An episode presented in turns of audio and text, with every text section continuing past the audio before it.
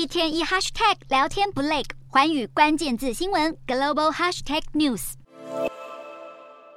被美国空军击落的气球像卫生纸一样缓缓飘落。各界讨论的议题，除了相关国安问题之外，还有就是区区一个气球，出动飞弹来将它击落，是否也太小题大做？但这或许是必要的选择。因为这种间谍气球可不像一般气球，随便戳戳就破。即使是气象气球，位于平流层内，由于内外压力接近，就算是用机关枪扫射，还是会有足够的气体继续飞行。另一方面，用飞弹击落气球的金钱成本也是关注的焦点。根据外媒报道，美方这次发射的响尾蛇飞弹，一颗造价一千一百四十万台币。另外，战机起飞到降落的过程所耗费的油钱，以及封锁空域让民航机无法飞行，也全是成本。不过，中方要制造气球的成本。也不遑多让，气球所需的氦气，在中国全是进口来的，每立方公尺要价一千八百六十二台币。光是只计算充满一颗气球的氦气，就要价大约两亿台币。而气球本体也不便宜，就算是可在高空飞行的民用氦气气球，造价也要四千四百万台币左右。更何况是富有任务的间谍气球，造价势必更加昂贵。因此，间谍气球事件对中美双方来说都付出了不便宜的成本。飞弹打气球，并不是大家所以为的杀鸡用牛刀。况且国安当前，如果真的被窃取什么机密情报，国家的损失就不是金钱可以衡量的。